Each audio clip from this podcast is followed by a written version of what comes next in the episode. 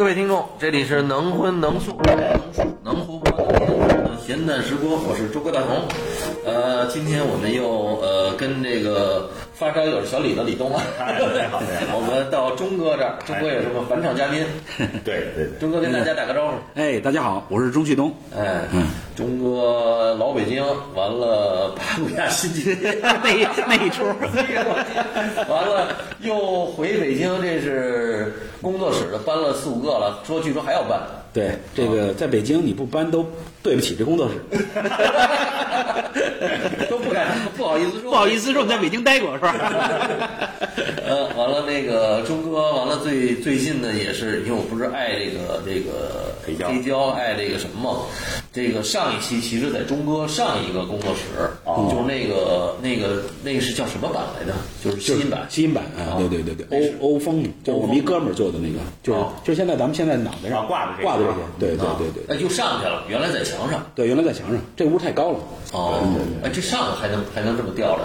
那就效果非常好。哦，我当时呢，我这个房子呀，哦实际上的这个比例啊，按听音室来讲，当时我们一哥们儿专门做专业录音的啊长，他说你这个是大 G，我这是一方屋。嗯嗯嗯，严格来讲，听音室是咱们一般来说就三六九比例嘛，嗯嗯高度三宽度是六，然后长度是九，三六九这么一比例。我这个是十一米乘十点五米乘五米，哦这是完全一个大 G。然后这哥们儿就说你得把这房子给改了。我说我操，我这改这房子这待不了两年，可能还得拆了，我再改花半天钱，我说我不弄了。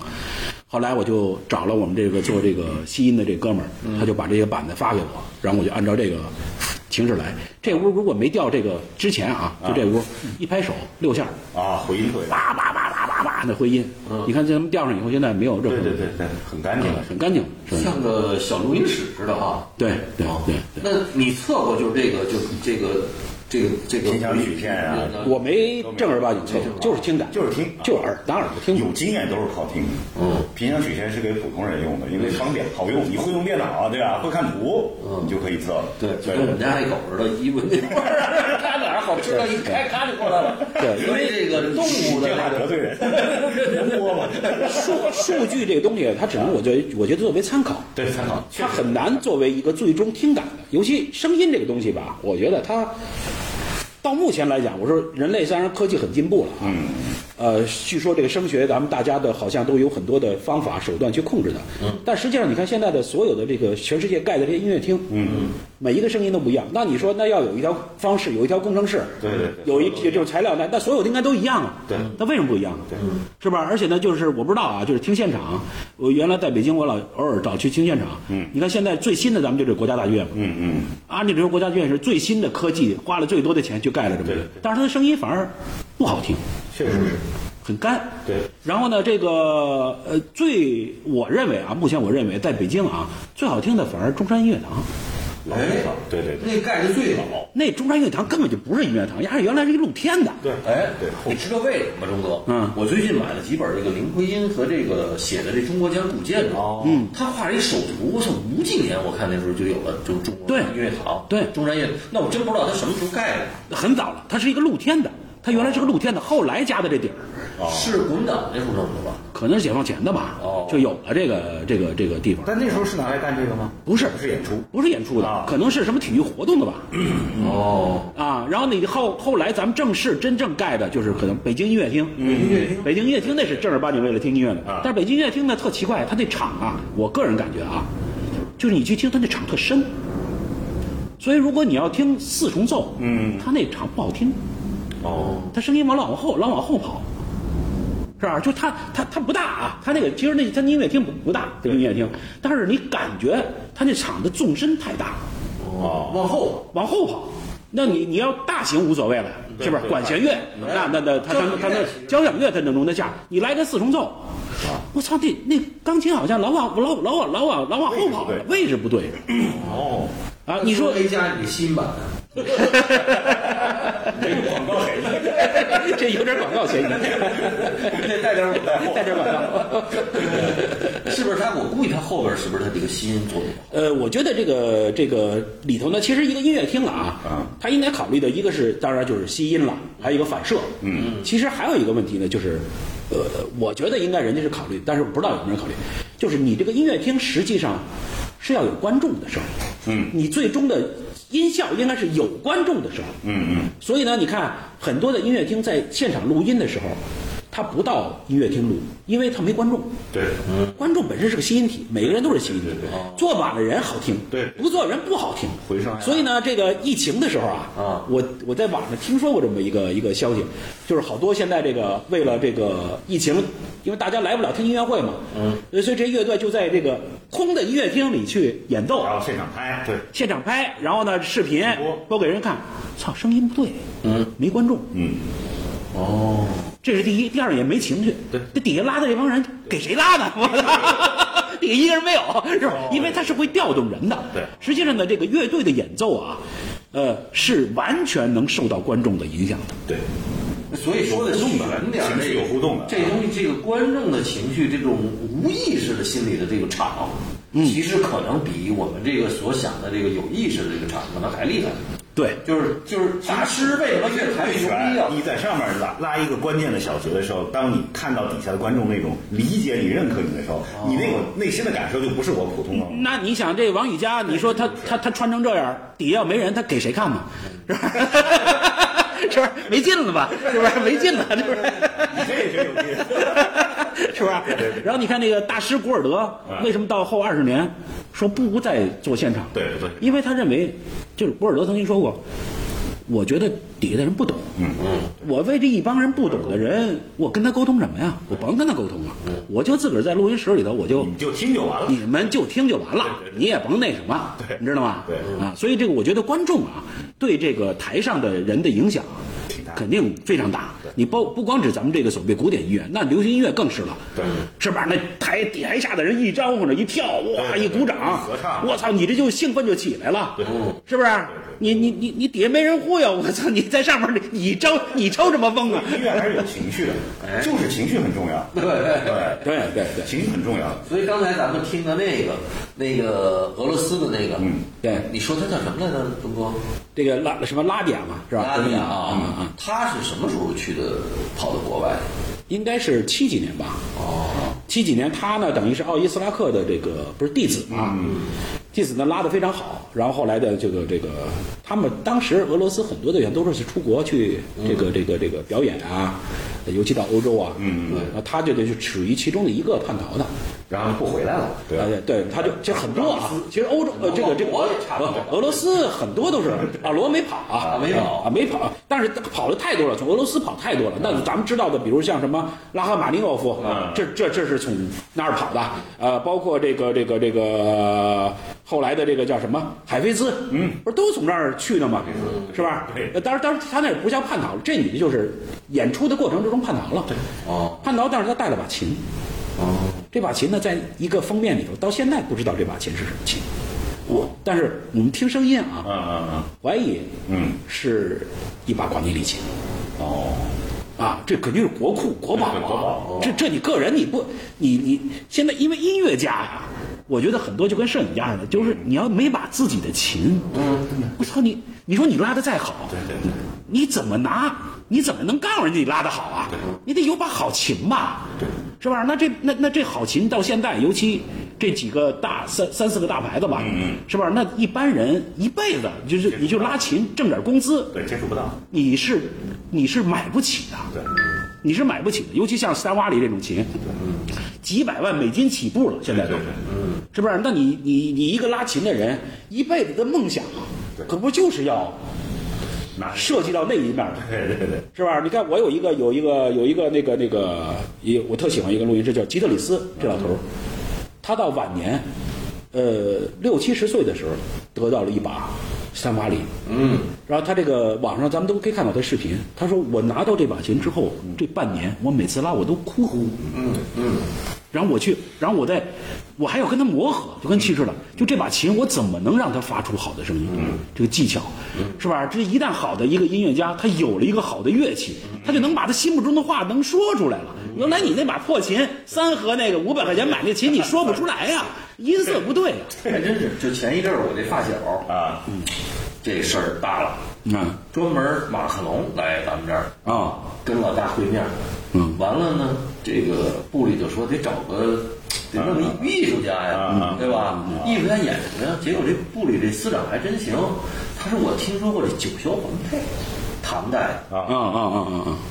宫里头有，一共好像全世界有九张吧，台湾也有啊，宫里头。但是其中有一张，嗯，收藏家买了，是在大概九十年代初花了好几百万买的，嗯，谈的，嗯，完了结果呢，只有我这个干爹李强平，原来主兴会长，嗯，他推荐的当时，嗯。他说老头儿不行，闺女，我这发小从德国，你这琴就收藏家每年都得让这个。他或者他爸或者闺女得练这琴不啊。不呢，就像那钟哥说的，你不弹完了。完了。你你得你你这个给这个马龙演以前得弹俩礼拜，这琴的声儿才恢复呢。对，共振嘛，啊，共振。好家伙，这家伙这这这厉害了，这这所以这个声儿，就是所以说唐琴的这个声儿，我因为我是听过这唐琴跟宋琴确实是不一样的，就最高级的就这两个了。那当然了啊，那当然。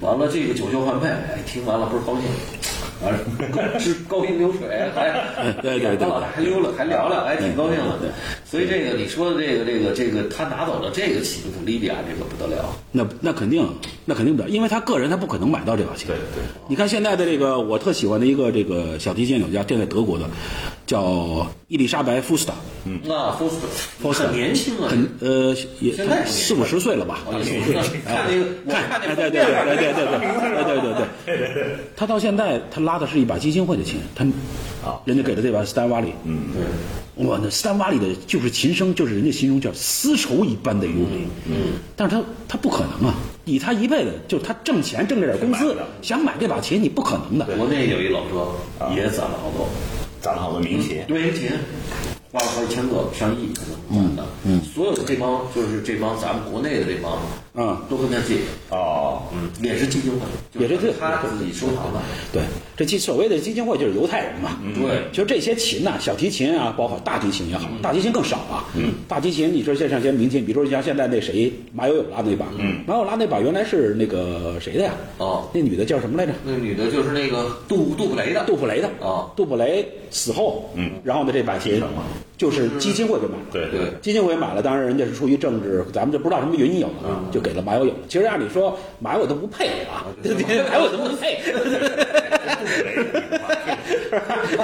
但是就给了他了，但是就给了他了。然后后来不是还出现了一个小意外？你看你听说这故事没有？没有就我估计是编的，就就可能演的啊。就是马友友在演出的过程之中，要把这把琴落在出租车上哦，丢了。啊，我去，然后呢，后来这个这个这个这个这个，当然失而复得了啊，就是，然后大家就吵起来了，当然就因为这故事嘛，因为这琴说白了你也没法儿，你就算捡着这把琴你也卖不出去，那那在册的，对不对？你是不是这玩意儿对，你说是不是？你弄一现在一汉代的鼎，什么子母鼎，说你给你给顺你们家去，过两天你说你到拍卖场给卖了，我操，这都是你不可能啊，对不对？你卖不出去，是不是？所以这个它都它都是有有那什么的。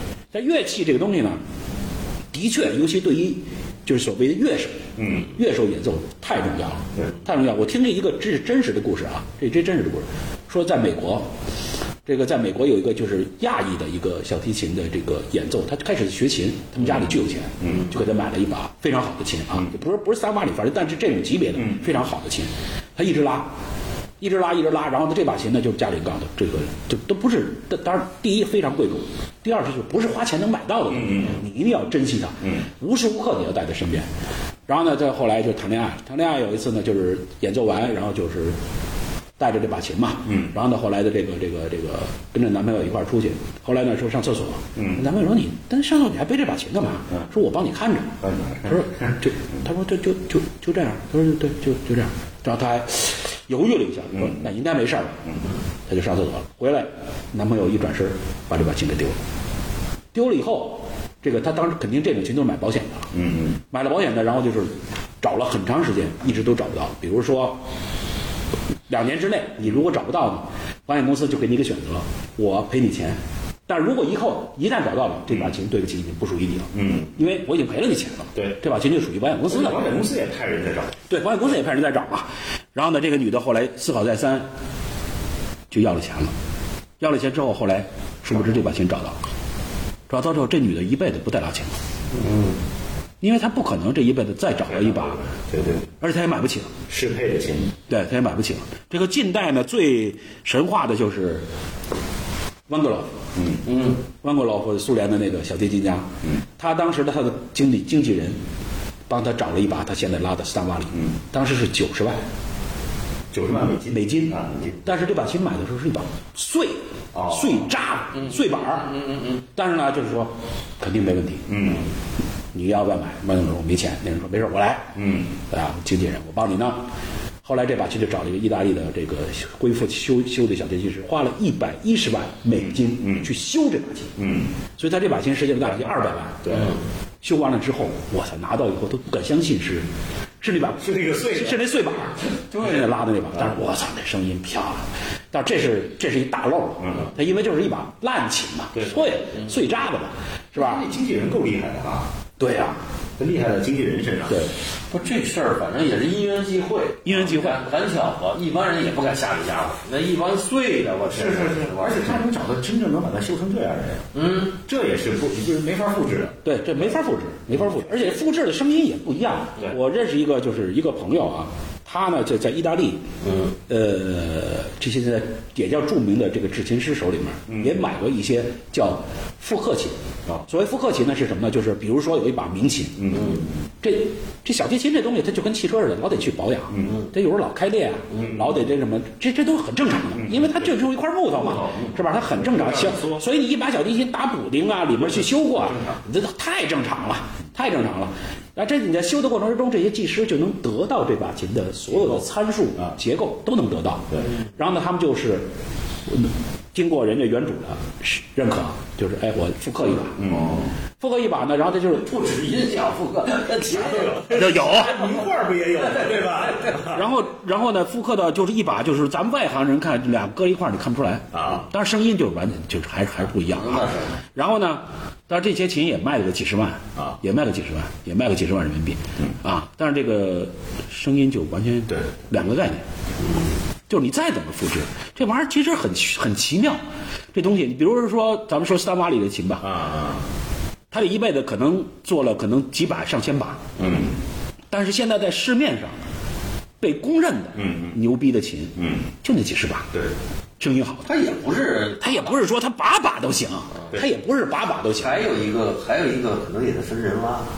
嗯不，他这他这东西带魂儿啊，像什么？你讲像紫砂壶啊，同一块泥料，你对吧？你做了八把，一个一个就是同样的弧形儿，对，一个人做的，哎，同一个人做的工艺都一样，而且都是他那个时期，但是就是不一样。有两把可能真的就是顶尖的，剩下六把就是陪着，甚至碎了算了。嗯，他就是这样。但是那个时候泥料，你比如说我还是这个人，又买了新的泥料，还做这个弧形对，还在这个炉子里烧，炉温控制一样，出来就是。这不一样。嗯所以就是很很很很玄妙。可能那时候的木头，嗯。啊，然后在当时的气候环境下，嗯，然后做出来的那个结构，对，很多人呢说呢，因为这些琴呢都几百年了嘛，对对对。呃，说是因为老琴它有这声音，我倒是不认为，因为说白了，在当年这些琴就很贵啊，对，当年。所以它新琴的时候，它就是好琴。对它不能说哟，说哥们儿您掏了钱，您干啊？您留手里砸手里，二百年后这声音就好了。我操，那当时人家不给钱买了，对不说对？这个就是玩玩为什么玩古董？说我这老唐代的，哎呦唐代破罐儿几百块钱有的是。对啊，你唐代的官窑，对什么时候都是官窑。对在当年是好东西的，肯定就是好东西。没错，当年就是贵。那你的你像瓜地里的琴，嗯，是不是？这个三瓦里的琴，在当年就很贵啊。对，所以这个意大利的这为什么都在意大利这制琴师也挺邪乎的啊？就是他就这几大家族嘛，哦，就这几大家族。这东西还是估计里头有这个耳耳闻目染，你得小学徒从从小跟着怎么剃那木头，对怎么看着呀，那手感啊，对吧？对他这个上手的东西，他这个还这个这个东西很玄妙。你看，咱们现在其实国内做琴的，我也认识几个。呃，其实现在世界这些名琴啊，比如像什么耶稣啊、大炮啊、加农啊，呃，这都被全世界，嗯，这做琴的人呢都是奉为圣经一样。的，他们的尺寸、比例都有，这些数据都有，就做不出来。但是你照着做，根本您出来就不是那声儿，您出来就不是那声音。我。我个人觉得这东西啊，就是原来叫一木一作吧，嗯，就就这个，嗯，就是嗯，这个黄花梨也是，嗯，黄花梨是这样，过去这个做黄花梨啊，是这个，比如我这个拿着的。嗯，毛阿里怎么来的呢？先说啊，是从这个海外当时郑和回来的时候压船，压船沉嘛，沉沉，要不然它剩下的就是花椒，对对全是香料，对香料巨值钱。到后来这嘉靖不是什么给给大臣都他妈的没钱了，给你们发点什么香料当这个。对，因为你去的时候拉的是那个瓷罐嘛，对那沉了，对你回来压仓了。但是这个仓到了这个它里头有有这个料，到明末的时候，这个料开始用完了，家家都开始这个大大名家了，有钱的对，那都得先搁这个里头，买了以后说我够一对儿四十头的料，嗯，先请这个木匠带小徒弟儿住家来，对。你先放料，拿曲木佛做一对儿，对，或者做两对儿，我得这还得聊呢。那当然了，啊，这这木匠本身就很高级，其实有点像那个制琴的这个，对对对对对，很高级也很贵。你先放的这个放完料都研究好了，这对儿还是还就跟他们家那不一样。嗯，所以因为它是每根木头可能不一样，它每根它这么粗的料，嗯。可能出来细棍才这么细。嗯对，所以它这根料它出到，比如只能出一米一七，嗯，那你为什么说这个四猪头一定要一米一九以上？呢？嗯，就是好的明代，嗯，它只有那个料，它就当成顶级料，嗯，哦，它差一点都不行，对。所以这料后来我想，这个包括你说这个意大利制琴他们家的这些料，嗯，它来一块儿这料，它这料它就得琢磨半天，那当然，那。就根据这这个板儿，我我这尺寸怎么发？它不是说按照你说现在成一个他妈的就都标准样儿了。化，对对对，工业化，对？吧？对肯定是不一样，确实不一样对对对，钟哥，你再给我们讲讲你这个这个这个音箱，是不是也是这个是咋回事儿？这个对，音箱呢是这样，因为我玩音响吧，从从小时候那时候，我爸原来是那个。呃，那个北京师范大学，嗯嗯，那个一个老师，嗯，然后文革的时候呢，那时候那学校的你也知道不上课嘛，嗯，然后呢，我爸呢就搞那个叫什么，整个他们这教师的叫文体活动，嗯，文体活动里面就涉及到什么音乐，嗯，那时候我就记得从小的时候，我爸就拿一个从学校里，也不叫就是借了一个啊，就是德利风根那个小开盘机，啊，德利风根，德利风根，对。一小开盘机，开盘就是那磁带那个、啊。圆盘那个，转转转转那玩意大儿。牌的那个，然后呢，那时候呢就借点那个所谓古典音乐，啊就是从哇就就那时候在家里头，我爸又爱听这玩意儿。啊啊。然后只要我爸一一听这个，我妈就得啊，对我妈就得出去说什么玩意儿，滋啦喳啦的，这 这什么滋啦喳啦的，是不是？然后我爸就听那玩意儿，他从小就是就是。他一看是听大主书长，清水河行，对，然后后来呢，这个得从小吧，就是就是这古典音乐是骨子里的，对。你也说不上有多深的理解，嗯。就是你老听老听了，你就觉得不难听，因为挺好听，然后各种的曲目，而且古典音乐的主要曲目太多了，是吧？各种的东西，就是你你有什么味道，它都有，是吧？所以慢慢喜欢听这个，发烧了一阵啊，发烧了一阵呢，然后当然这个听音呢，还有一个就是环境嘛，那时候在香港，香港它地方太小，你也只能听个书架箱，嗯。凑合吧，就听听听听听。回到国内呢，回到国内的时候呢，然后呢，这还是一对儿小的箱子，我有一对儿那个小的 BBC，从那 BBC 电视台台的三五 A 啊，我就从电视台里淘过来的，啊。然后就一直听，啊，它叫监听音响。它叫监听音响嗯，它它就是当时录音车，录音车上用，这这也是一故事。然后后来呢，这个听了一阵儿呢，然后我们当时香港有一帮哥们儿都是摄影的，但是都是这摄影跟音响都有关系，大家都是基本上这十个里头有九个都是也发烧音响。对对对，有还有然后有一哥有一闲炮儿，有一哥们儿有有一哥们儿是大烧，有一哥们儿是大烧。然后有一天突然给我来一电话说，那个我在 eBay 上老拍那个，就是买那些单元啊什么的，我老拍，有时候我一忘我就忘了付款，人就把我那 eBay 账号给封了。啊说我操，我看你好东西，你呢用你的账号给我拍一个啊，然后呢这个拍完了啊，然后那个那个那个那个咱们就交钱就完了。啊我说行啊，我说什么东西，你把那个链接给我，我一看，一八寸的西门子的一破喇叭，哟都发霉了，纸盆都烂了，脏溜溜还补丁，就是咱们跟跟缝衣服似的，啊缝的跟那个那那线似的，那那纸盆喇叭跟缝的跟线似的。对，我说我操，我说这破喇叭，我说多少钱啊？他说你给我那都十七八年前了，他说你给我出五千英镑吧。我说五千英镑就这么一破喇叭，嗯，他说五千英镑就超着了，就超着了大漏了啊！如果要是属于有点像拍卖性质。就是拍卖嘛，一倍嘛，一倍嘛一倍嘛。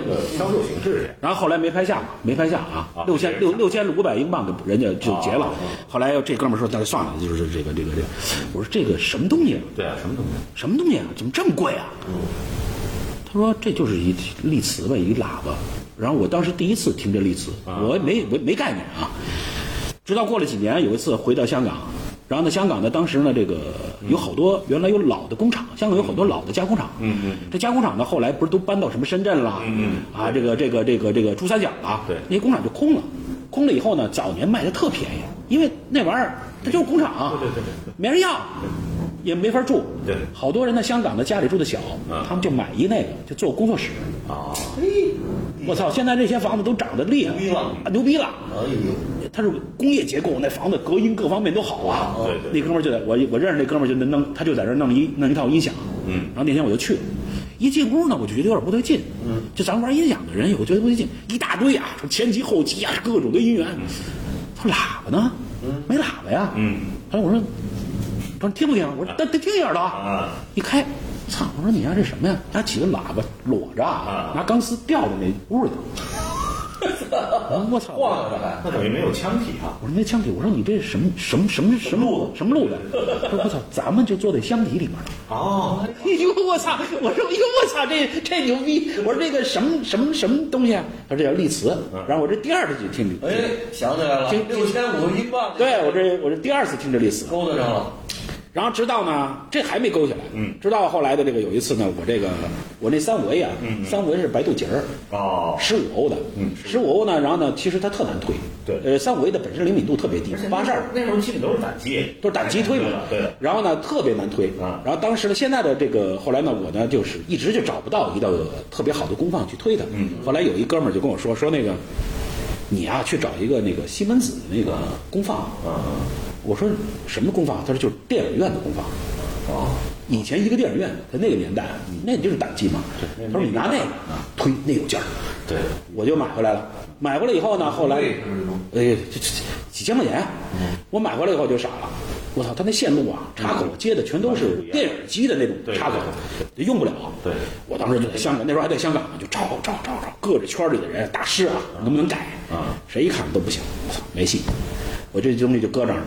直到我回北京，嗯，我又找一大堆北京这帮玩音响的，就是自己 DIY 的那种人，我拿这个机器去，我说哥们儿，您看能不能改？谁一看改不了，改不了。直到有一年，我也我买了一放大机，当时。这放大机我就找一大哥给我修，嗯嗯，修修完了以后呢，这大哥呢，这个它里面都是电子线路的，这大哥说 没修好，人来了好几趟也不好意思，说我不是他妈的修放大机的，我弄弄音响啊，嗯，我玩这电子管的，哎呦我操，我说我有一个这个那机器啊，嗯，是个遗憾了都，对吧？啊，我这一直都用不了啊。对对对我说我操，您能给看看吗？啊他说嗯拿来拿来看看呗。啊啊，我捧出来了，从那库房里头啊，都是土啊，离远还有七百米呢。那哥们儿啊，电影机功放太简单了。我说我操，我说我说大哥，这这这老胡啊，我说胡大哥，我说操，您这行，啊这这拿来给我，啊，加了自行车号码回家了。三天之后给我打电话，钟啊，改好了。我说我操，我说我操牛逼啊！我说这，我说这这这这这得改完多少钱啊？他说我操，咱哥们儿，你妈逼，你要跟我聊钱这事儿，咱们就甭聊了。我说别介，我操！我说你这救了我一命啊！我操！他说不不不，举手之劳。嗯，操！我就把这机器拿回来了。嗯，拿回来呢，然后我就跟家里就接着这三五，我一听，我操，牛逼大了，好听的不得了啊！后来呢，有一天呢，这个呃一一个一个一个朋友。他们家呢，这个还是跟西门子有点关系的。一来我们家说这不是西门子的东西吗？我操！我在西门公公司上班，还照好多照片。这一说，后来其中有一哥们儿就把我这机子给抢跑了。他说我没了。接着学吧呗。我就想，我操！我那时候就了解到这个三五 A 这个灵敏度太低了。对我说我得找一个灵敏度八十二还是八十二啊八十二对对对八十二 Q 值又高一点三五。对，我说我操！我说我得找一个灵敏度高，我就想到这个丽瓷了。嗯嗯，我说那来呗。终于终于落听了。我说那我就买呗，我就买了俩丽瓷，多少钱呢？很便宜啊。呃，当时买了两个是十二寸的，啊，美国的叫战神丽瓷，啊，四五千块钱一对儿人民币人民币。不是原来不是六千多磅的吗？当时是哪是哪年？呃，十这个这啊，这十年前吧，是啊，一零呃一三年，一三年左右吧一。三年。那怎么会那时候六千多磅，现在不是十二寸？这历史里面牌子不一样，不是不是一牌子，那是西门子。我操，那个是 那其他不是一些，知道吧？这这这这对，奥迪跟奥拓不是，虽然都是奥，不是那奥，是不是？然后我就买，是对，买回来以后，我操，寄来，咱们中国这邮政你妈比，其中有一个就摔坏了，就剩一个。啊，我说一个他妈的，我说我得嗯再说呗，我说先听听呗。听听以后，我就说这个丽词啊，嗯，我操，怎么弄啊？这还得接电，接电接多少？网上也查不着数据，没有没有没有一个特别明确的啊，翻墙啊，这干的都是非法的事儿啊，然后查这叫科学上网。科学上网啊，然后呢查 也查不到，我操！我说这怎么办？后来我们村儿有一哥们儿懂电的啊他说你拿来我这儿，我帮你试啊。操，搭上电，不断的电压往上调，不敢往调，说这烧了，烧对哎，他都给慢慢给给给给，哎，出声了，一听，我操，有声了，有声就给你锣喇叭也不行啊。上网查说这玩意儿他妈怎么弄的呀？后来发现那个年代啊啊没有音箱，咱们现在看到的喇叭，啊啊实际上叫音箱，音箱就是一盒子吧，说白了就是一盒子。最早期的时候没有盒子，叫账板。账板是什么概念呢？就是就是一大木头板 儿对对套一孔脸儿，把人喇叭上一搁。嗯，他为什么要这么干呢？就是喇叭的这个这个这个为什么要有音箱啊，或者有账板？是什么呢？因为这喇叭这个盆儿啊，它是震动，它是前后震动。嗯，你梆往前震动一下，它得回去。对回去也有一个相反的声道的声音。对对，然后你这两个互相之间如果消了就那什么，它就抵消了，波嘛。声波就抵消了。对所以它中间得隔一板儿。就在理论值上，这板儿越大越好。嗯，对。所以那账板一般都是一两米、两三米，甚至有的人就是两间房中间隔一道墙，啪挖一窟窿就就就玩账板是这么着玩的啊。对对对，然后我当时就，操，我们家正好装修一米二、两米四那标准那个那那那个那个那个那那那那什么凹松板，哇，啪拿电锯啊掏了一个飞四圆飞圆的窟窿，拿一就把那个安上了。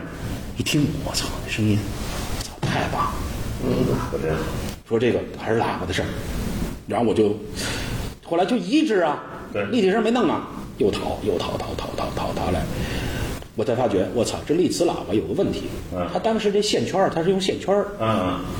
没有一支是一样，对，我刚刚你说一说，我说你怎么配对儿啊？对，就这个问题。因为那个年代啊，它不需要配对儿，但那时候单声道，它他妈就一个喇叭，它配什么对儿啊？要跟现在是麻烦。但是咱们现在是听的俩喇叭呀所以你配不上对儿，对，操就傻了，我操，你丫弄一黑白，你想玩彩色？啊，对，上色儿是吧？我说我操，这他妈有问题啊啊！我说不行，他妈的，找呗，找找找，找了两个参数接近的，接近接近回来又做了俩账板听。这账板呢，我的感觉啊，就玩了这么多年，呃，我觉得低音那个松弛度啊，嗯是所有音箱比不了比不了那种松弛，嗯，就低音的那种松弛度啊，宽松度啊，是所有音箱比不了的。但是它有一个大问题，它没焦点。对，没焦点。它没焦点，对它它慢，嗯，散着的。后来我说我操不行，我说得做一音箱，嗯做音箱。嗯然后我那时候认识做家具的，嗯我说哥们儿那个你呀、这个我这有点那个我喜欢那喇叭那外观那图啊，我说我说我给你找几个，然后您得给我照这型儿给我做一个。嗯，他说那这这里面怎么弄？我说里面就是一盒子呗，咱们是吧？咱们觉得我也拆过音箱，什么三五 A 啊，包括什么什么宝华那宝华那里面基本上就全是棉花呗，嗯，是吧？能恨不得一一一床被子都塞里头那种的啊。对对对然后我就说塞棉花呗，然后我就想自己做。然后那天呢，我那喇叭就搁在我那个工作室那地上，就来来一个好哥们儿，这哥们儿做录音的，嗯。他是专业做录音的，嗯，然后呢，这哥们儿自己也发烧音响，嗯嗯，说说庄，我操，你这个干嘛呀？你这个弄一丽瓷，别玩这个，太难玩了，嗯，全世界没人玩的好的，嗯。嗯我说我就想玩，嗯我就想做一箱子，嗯。他说你自个儿做啊，嗯，你懂吗？我说我我我这不就是一盒子吗？我操，不是掏眼儿。这掏眼儿，是不是？我操，你你以为这么简单的呢？他说咱们举个例子啊，世界上咱们现在已知的音箱，嗯呃，就是现在成品的啊，有品牌的，几百万吧。嗯嗯这几百万的箱，咱们就说一百万的箱子吧。嗯嗯这单元多少钱？嗯，你这单元你能能有数了，能买到呢？对，五十万吧，嗯到到头了。那剩下这五十万是什么呀？嗯是这箱体结构。嗯，对，后来我说我操，我说那箱体结构我可我可不懂了，懵逼了我说懵逼了，我操！然后他这人说，我操，我他妈研究这个，我有好多就是你那个年代的，嗯三十年代、四十年代一直到五十年代的啊各种的箱体的结构，那图纸我都有。我说太牛逼了。我说你还发给我，我来做。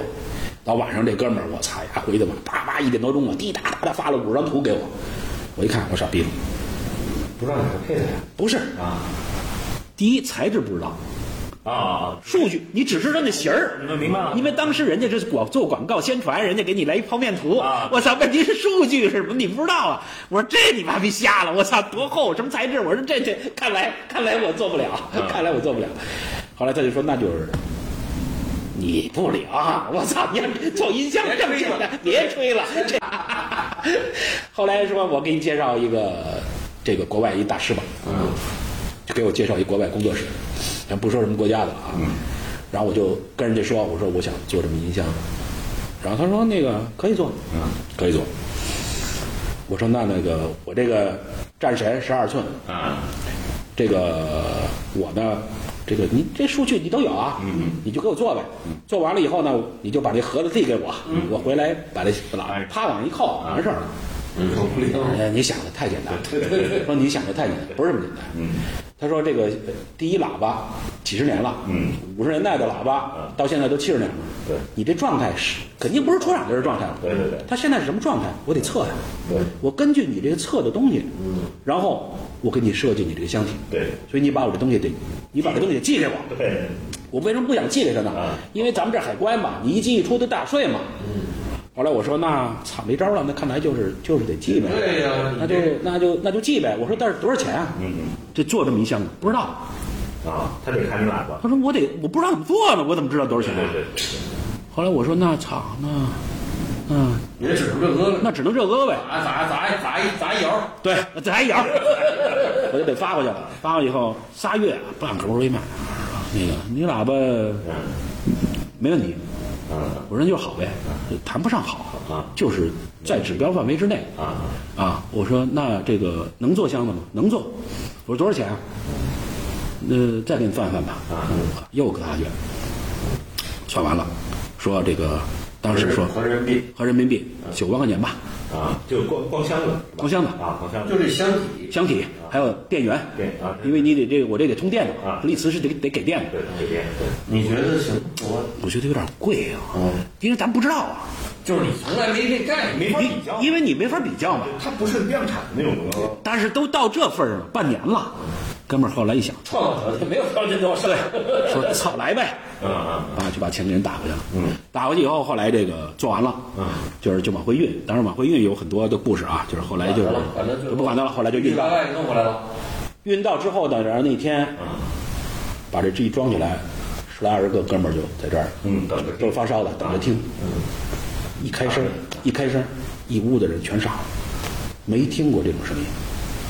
说大家定，我操，我们都得定，你妈逼这太牛逼了，都定。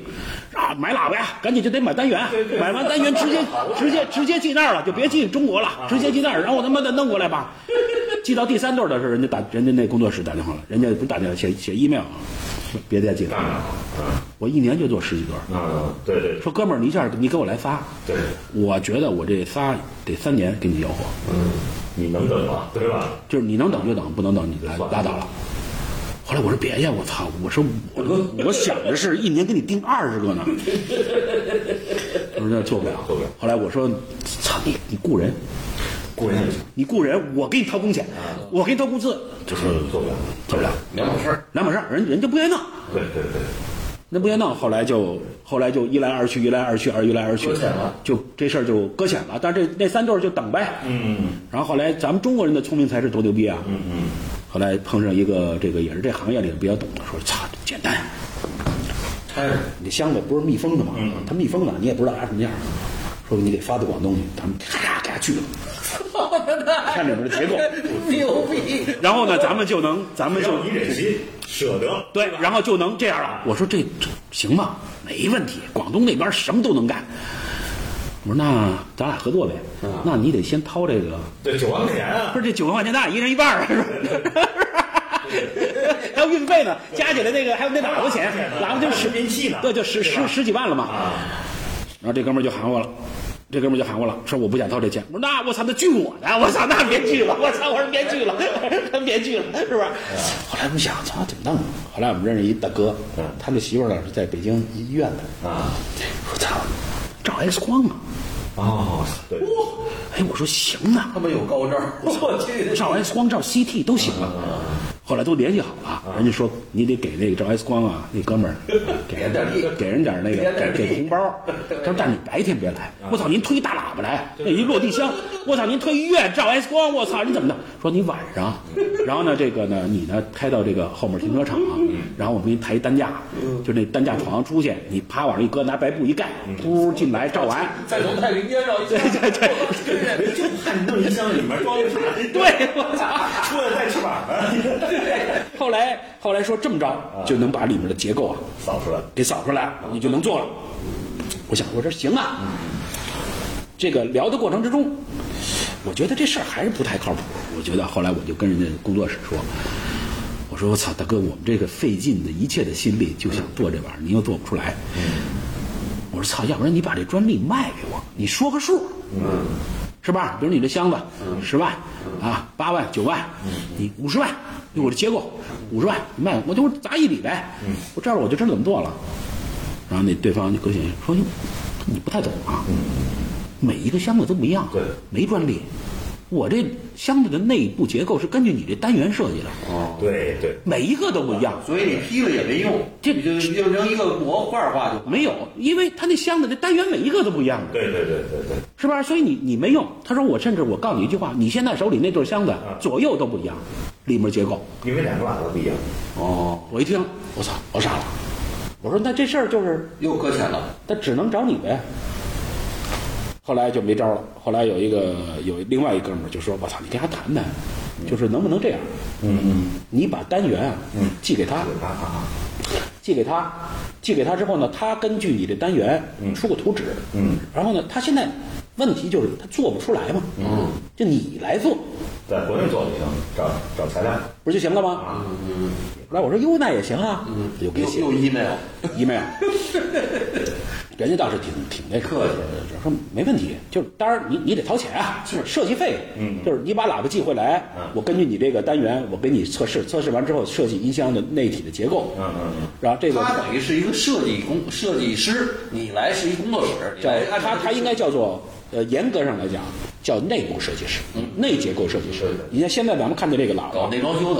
咱们看见这个喇叭外观不是他的，嗯。哦。这外观是别人的，嗯，内结构是他的。哦，内结构上是他的。他们做箱子就是一破盒子。当时我就说，他刚试我第一对做箱子的时候，他说，呃，我给你发点图纸，我们之前做的箱子的模样，你挑一个你喜欢的。我一看，我说我都不喜欢。我说我为什么呢？我说我老觉得这两个大盒子吧，一般的箱子杵在家里头像俩大棺材似的。对对，我说你给跟现在家具环境得配啊，得有点造型啊。对对对，哎呦我操！他说造型可是外观工业美学，那是另外一个行当了。对我们内箱体结构是一个行当。对对对，这就是一建筑师跟一室内装修对，这码事儿这两码事儿。这他说你呢，你只能是找一个你喜欢的外观。嗯，我呢，根据你这外观。大概齐还不能一模一样，因为它里面的容积大小它也有比例的，我只能照这个你这模样来做，但是也不见得完全一样，嗯，是吧？他是这么着。后来后来后来我说哦，原来是这样。后来我就说，我操，当时第一对那喇叭，嗯，我就给他发了一图纸，我说这个是我在网上看了一个图纸啊，希望能做成这样。啊，我希望能做成外观弄成这样。啊，他说哦，那是我师傅。哎呦，我说那你那你我操那个，那好办呀，他说我师傅已经去世了。我说那能用吗？他说这没专利。嗯，你可以，你可以用。所以第第一个来的时候，就是他实际上是他师傅做的那外观，内部呢实际上是他根据我这喇叭设计。所以现在呢，我们现在跟他谈的就是，我等于呢把喇叭发给他，他出内部设计图纸。当然，首首先前提，我先把我这外观设计先给他，啊。然后呢，他根据我这外观设计计算我的容积啊，计算我里面的所有的结构啊、反射呀、吸音呐、各种的东西啊。这个这个这个，后来我就当时这这一来二去知道很多年了，我就问他，我说你这音箱这个结构，后来他也发了图纸给我，我说怎么这么复杂呀？他说我们是这么认为的，做一个音箱，我们的理念啊，我们这个理念是要做一个叫无表情音箱。他说什么叫无表情音箱？他说一切的声音都是从单元发出来的。嗯，你的信号、功放、音源给到单元。嗯，如果你的单元的素质够好，嗯嗯，那你严格来讲，音箱不应该再出其他干扰这个喇叭的声音，否则它不是音乐的一部分。就是箱体不该，箱体不应该影响发声，对对对，所以它叫无表情音箱嗯嗯对，啊。就是随着，就是就是，我只是发挥你这个好单元出来的声音而已，该有的东西。该有的东西，我不应该你不能说像那个，比如鼓，鼓你要没得箱体不行了，对对你光两块皮子，它砰砰的，对对，但是箱体不能这样，对。箱你有好的单元了，对。我为什么要出来一个这个能干扰你单元的声音呢？对对对。说然后那你我设计一个有小提琴板子的震动的声音，那你就只能听小提琴。了，哥们儿，您听不了鼓了，您听不了大提琴了，您听不了这这单簧管了。对，所以我设计的音箱是一个叫无表情音箱。嗯，然后这个说法呢，又被另外一个验证，就是这个我找的这个利磁啊，嗯嗯，利磁现在世界上的啊，有还有新厂家新做的，还有三家厂在做，哦，还还有新的，巨贵无比，巨贵无比，比老的贵多了。啊贵太多了。呃，工业标准的，全按艺术品来，现在的这为什么这三家做这干嘛用呢？有少部分人。少部分高级发烧友玩儿。对，哦，现在的有两家在德国，一家在法国。对，呃，他们现在都做的特小的了，八寸的了。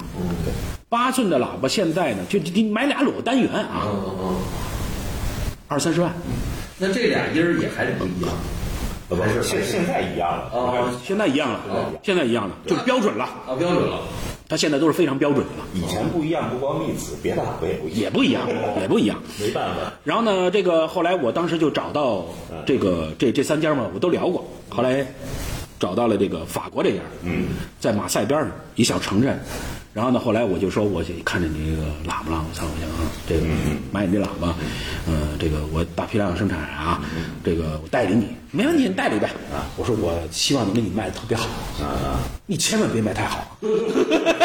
我我做不出来啊，我做不出来啊，还是一个路子还是一个路子，就是他说他他说我们就俩人儿，嗯，我们就拿这东西，他是拿他这赚钱，但是他人家就是得有生活的得有生活的赚钱，不是死乞白赖为了赚钱。一下招两百哎，人，对对对，咱们一看买卖好，招两百人是吧？人家不是，就我们就俩人，你说你再招一人不干，对不就这么弄。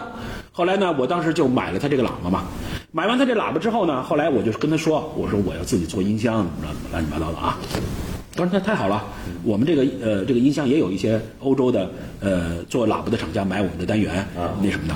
后来他说那太好了，你你要懂设计这个，我就买了。买完以后我说你给我寄到我们那个设计师那个国家去。他说你干嘛寄那儿去？你不是你你你做吗？我说我都不好意思，我我不会做。对然后我不会的箱体 设计师这个 呃，我不会。我操，你咋说呀？我有啊。我说这回配套我有箱体设计。我说你为什么不做箱体啊？他说我操，我们就干单元的，我不做箱体。俩人单元都干够了，单元就够了。而且他说我们在法国干。做出来可能卖不动，就是生产成本太贵嗯。嗯，他说我可以把这图纸免费给你。啊，哎，我说太好了。嗯，就给我发过来。嗯，发过来，现在还聊着呢，就是到底怎么怎么合作。跟你原来的这个结构啊，啊区别基本上不大，我我刚才就都是一个路子啊。他呢叫做什么呢？法国人，就是他说的是法语啊啊。因为有一次他妈的他寄来北京的时候，那个我们想想偷税漏税嘛，他得报低点，报低点儿。还是别脸山，这事儿，没事，然后呢，到了海关，人家给查出来了，查出来的，它里面就加了一张原原价的单子。我说你操，你别，大哥，你不是说好了吗？他说我们不能干这种事情，这这这这这这这就，后来就急了，他急了。因为海关直接一开箱就提了单就走了。对对对比如我们报一千，实际上是五千的啊。人家海关说你这这什么的，我就给赶紧给他打电话，我说你哥们儿，你搁那张单子是多少钱的呀？嗯嗯，他不会说，我们平时来往是 email，email email 是就是自动翻译嘛。啊，我打电话一去，他家说法语呢。嗯，正好那天冀州在。啊哎呦，这哥哥们儿帮一忙，帮一忙，救命！我操，赶紧说一说，说到底搁了一张什么单子。后来人家说，我操，你们要这么着做买卖，我操，那不太地道，我这以后不卖给你了，这老弄虚作假的。我说，我们以后奉公守法。后来这个就是等于跟他就搭上了。啊，搭上以后呢，后来呢，他这个他这个你得先说，后来睡不着了，对吧？当然这是录着了。不是海关给你 海关给你三个条件啊，当时就是说啊，你这肯定是偷税漏税。关键也不是偷税漏税，你还是没太注意这个价钱。然后呢，说这个第一呢，要么就罚没啊啊，第二呢就是原路退回，对原路退回啊，原路退回，你下次再来不是还一样吗？对对对对是？还有就是你照交呗，啊照交要么就照交呗。哎，对这事儿就了了，这事儿就了咱就一点后。然后这个玩玩儿是不太容易。对对对对对对。然后呢，这个他们的这个箱体呢，嗯。说的这个概念，嗯，它叫低失真，嗯。其实跟咱们所说的刚才说的那个又回去了。又还是一个意思，嗯，就无表情是一个意思。就是就是说我们的箱体设计不应该发出影响单元声音的任何的结构，嗯。所以它这个里面呢，这个箱体的最大的跟我看到我我拆的太多了啊，嗯，就现在市面上这所有的喇叭，嗯。呃，有机会拆的啊，但是有的人他不让我拆啊，好几百万人卖多少喇叭，哥，人你到那儿听听说哥们儿拿一螺丝刀咱给拆开，操，人有的人不愿意啊，是吧？但是能拆的我都拆过很多了。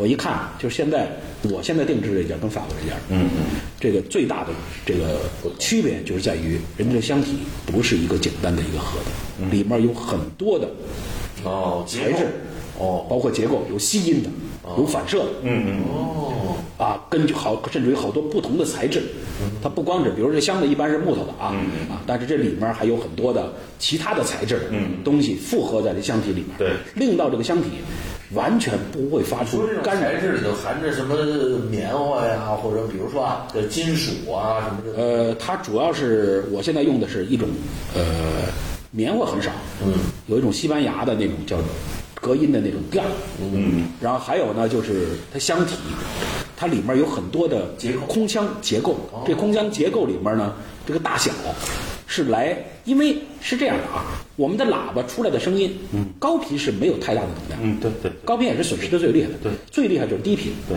咱们举个例子，比如说你楼上你住楼房装修，嗯，我操，那哥们儿，你你楼上五层电钻哒一响，嗯，你都能听见，对。就是低频嘛，低频，低频这个东西是无法无法消除，无法消除，对，它只能靠什么？靠空腔。所。以说，他们说玩音箱最牛逼的就是会玩低音，是这意思。对。也也不完全吧。不。完全是。但是就是说，那它这箱体是迷宫箱体吗？还是？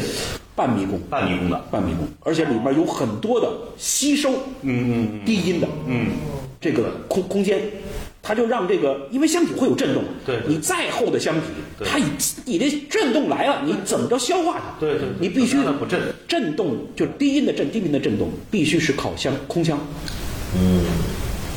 我们之前玩那低音炮，大个的，啊十五寸的，对。一定要拿杯水往上一放，然后开满功率，你看那水是什么样，就拿那个来判断你这个箱体到底会不会产生不好的共振。哦，因为你泡的那个那个冲前嘛，如果你放上去咣咣咣的，那肯定这泡不行了。你那个震动不是医院里面的一部分，对。那是物理啊，那是那是物理的你控制不了哦对，你控制不了的问题啊。对所以它这里面有很多，包括还有很多的这个石头，嗯，里面还有石头水泥，对对吧？对对对对对对。这个调音的确实是，嗯嗯很讲究，在哪儿有有多少克，然后对怎么去填，怎么计算？对，怎么计算这个喇叭出来会出来多少东西？所以它有些东西不像我们现在有些人说的说啊，你凭什么那么贵？嗯啊，你这不值钱啊，你这玩意儿就一喇叭对吧？就一盒子对，一个卡一个木头好嘛？你卖那么贵，实际上那设计的费用是真的是高。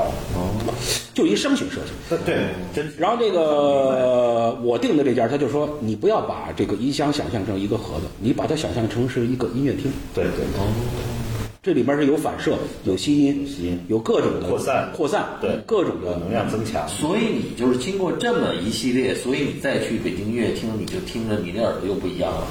你要没有经过这些音响啊，这装这个什么音箱的这个，因为我们实际上以前听音响啊，我们老说啊，哦音响啊有有很多个有两类说法，一种就是说我们追求还原，嗯，其实很难啊。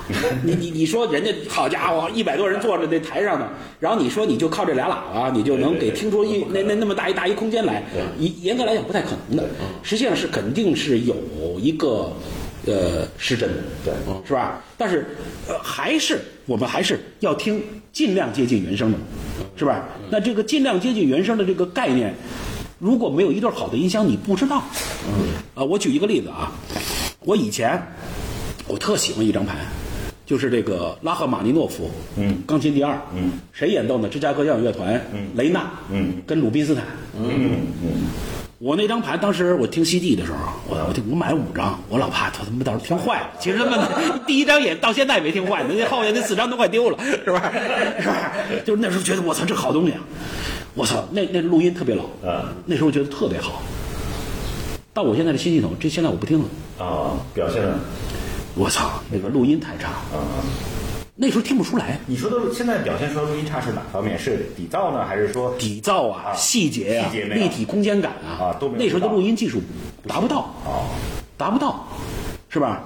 因为这个真正的录音技术，我认为七十年代之后，嗯黄金现代技术就是威尔金森有一个录音师，他提出这个概念叫录声场嘛。因为乐器在演奏的过过程之中，它是在一空间里面的，对所以你要表现一个这个东西的声音之外，你还要表现它的形态。对对对，比如说，特简单吧，背酒，嗯嗯，是吧？它有独唱部分，这独唱部分，这哥们儿这台上这四个人在这站着呢，你得知道哪个位置啊，哪个人在前，哪个人在后啊。好音响能表现。那好音响之后是三 D 的，对您哥们儿立体声，它不是，它是不是 X 是 Y，一个平面，一张它是 X Y Z，对对对它是有纵深的，对，除了纵深之外，还有一个大形态大小，对这个时候呢，就是说，他们就说，这个东西怎么鉴别一个好的音箱啊？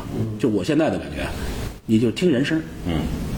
啊，当然好多录音的人声，听人声怎么听呢？嗯，就是你把这个人声一播，嗯。你别你别对着他，你背过来，嗯。背着听，嗯，这人唱歌，其实人当你看不见的时候，你就会利用你的第六感，嗯对，让你就感应后面，然后你再想，你再让你媳妇儿站在后面说一句话，你听听真人说话，嗯。跟他独唱的时候，到底是不是一个一个感觉？你别到时候，比如说他们现在流行那那音乐老播什么蔡琴这个什么我操，蔡琴那嘴两米大，对对。对，你你你蔡琴那嘴两米大，你怎么你怎么听？完全不靠谱？那不对呀、对。这个人他有焦点的呀，对，那声音是有点的呀，对是吧？所以这个时候你的形态，你小提琴，小提琴，你咱们听它，当然固有它的一个声音的频段，嗯，是吧？比如说早的，四四幺五，现在都是四四零，嗯，是吧？或者高音到多少，嗯，但是除此之外，嗯它小提琴，你能听出它小提琴一个大小，嗯对，它大小它可不是个大提琴的声音，它乃至于听精确来讲，它连中提琴都不是。对那为一个乐队里为什么有小提琴、中提琴、大提琴、大贝斯呢？对是不是？它形态大小不一样。对如果你这点儿你听不出来，嗯含糊的，嗯那你就你就无法还原了，对，你就无法还原了，确实是。对不对？对，他就是在他那个声域里头，是吧？就是我们回忆他讲的是录音，没有把那个录出来。对对对对对，对，他就是成了一个平面了，就是把那个乐器的特质，在那种三维的这种音场里头给它至少是该这部乐器来表达的时候，你是能清晰的能听出区别来的。他不能说随时随地这所有的乐器都让你那样，你就在现场你也不可能，因为强度不一样嘛，对吧？而且他那个对乐段应该是能。你你现场来讲呢，当然还有位置呢，比如咱们去听音乐厅，对你在第十排中间儿，我操，那是最好的。那干嘛边上便宜为什么边上那最便宜，后排卖的便宜？那声音不好嘛？是不是？那这就是我们追求的就是那个第十排的声音呢，地位的位置，皇帝位的那个声音呢？对对对，是吧？这然后这个声音呢，就是什么？你能听到完整的弦乐，那小提琴，它就是在右手，对是不是？那那那边，然后呢，这个管乐就从中间来的，对对对，是不是？打击乐在后排的，你能完美的听到这个各个声场的定位。那你让你听马勒，我操，人家马勒，我操，双编制，一百多人乐队，您在您的音响里听就十个人在那拉呢，我操，那人家一百多人白来了，白忙活了，不是？是不是？我操，你得听出来，真是一百人啊！你得有这，你得有那体量。你如果你这个音响，你最终听出来没有这体量，那说明你这东西不合格啊！对你这东西不合格不适合这个曲子，没能力表现人家，明白啊？对你就换音箱或者换，你就换爱好也行。对对，换爱好，换爱好。哎是这样，对对啊，也可以，对，因为我原来认识几个香港的大哥啊那在香港他们就是巨有钱的啊，那买音响的就是几千万，好几这么买。然后呢，这个有一年我们去一个二手店，我操，一看那个机器，嗯因为我说这这应该是谁谁谁的吧？因为这种机器这么贵，都别人都我们这圈也没人买这机器，二手的都跟你这儿来卖了。他说对了，他不不玩了。我说退圈了。我说我操，都玩到这级别了，不玩了，接下来玩什么呀？他们只玩现场了，自己只听现场了。啊，我喜欢这乐队，喜欢这指挥，今年在哪儿有演奏，飞那儿去了。这还差一，以后就是堂会。那以前以前那那那不是欧洲不是就是堂会吗？我操，宫廷演奏，哥们儿就是乐队来啊！老佛爷在你这戏班方对呀、我操，就得听真的了，就得听真的了，就得听真的了，就得听真的了啊。行，我看今儿聊的挺高兴。嗯，完了，那个钟哥给我们放一段你这个，完了咱们今天就聊到这儿。行啊，放一段你这个能展现你这个这个是现在周哥就是你你你设计的，你完成的这一套。对对对对利兹的喇叭，利兹的喇叭利兹喇叭，嗯，对我前集啊，包括这个这个叫什么呀？呃，功放啊什么的啊很很一般。因为什么呢？这个现在我觉得这个问题不是出现在呃什么放大器啊，包括音源的部分，啊，一直我的问题，或者说大多数听音乐的问题，就是在于喇叭，嗯，就是它放出来的信号，你并没有由衷的给它播出来，所以呢，你呢听到的效果，你就说明，举举个例子，你那钱包啊，啊，没在这个电灯柱子底下丢的，你是在那黑的地方丢的，你非得到那亮的地方找钱包去，你那不在那儿，你的钱包没丢在那儿，对你得找那个你丢钱包那地儿，是不是？所以我明白了，最主要的还是还是音箱。音箱，音箱太重要。所以你看，我现在这个系统里面，呃，百分之九十的价值是在音箱上，嗯，而不是在于我的这个这个音箱是上限，真的是上线。音箱是上限，对音箱是上限。这是一个卡米诺拉，就刚才咱们说的那个，这个意大利的这个一个音乐演奏家，然后呢，他拉的这个四季，哎，好，对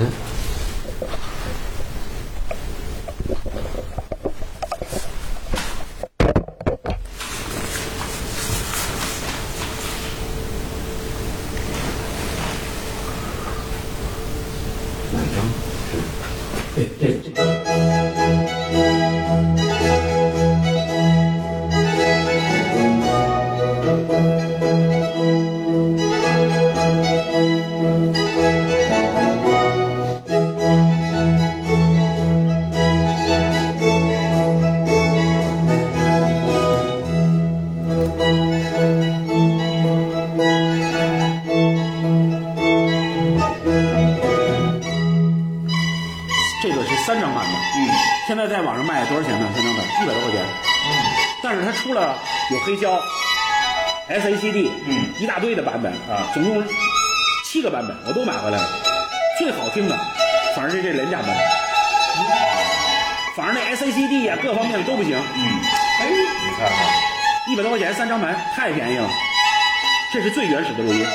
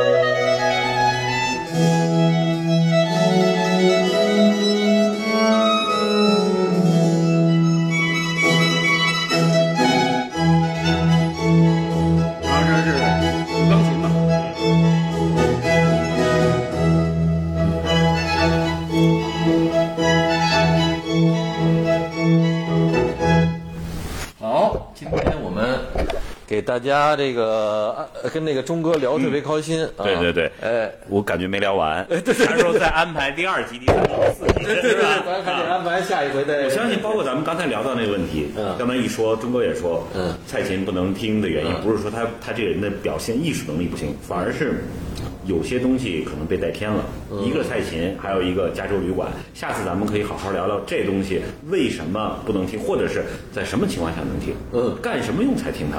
是啊，而不是说我们到每一个音像店去，人家就给我咔一放，好听，拿回家。确实应该是这样。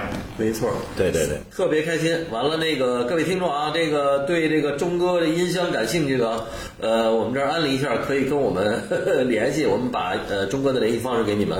你们喜欢这个钟哥的音箱，可以跟钟哥直接联系。好，谢谢大家，拜拜拜拜。拜拜。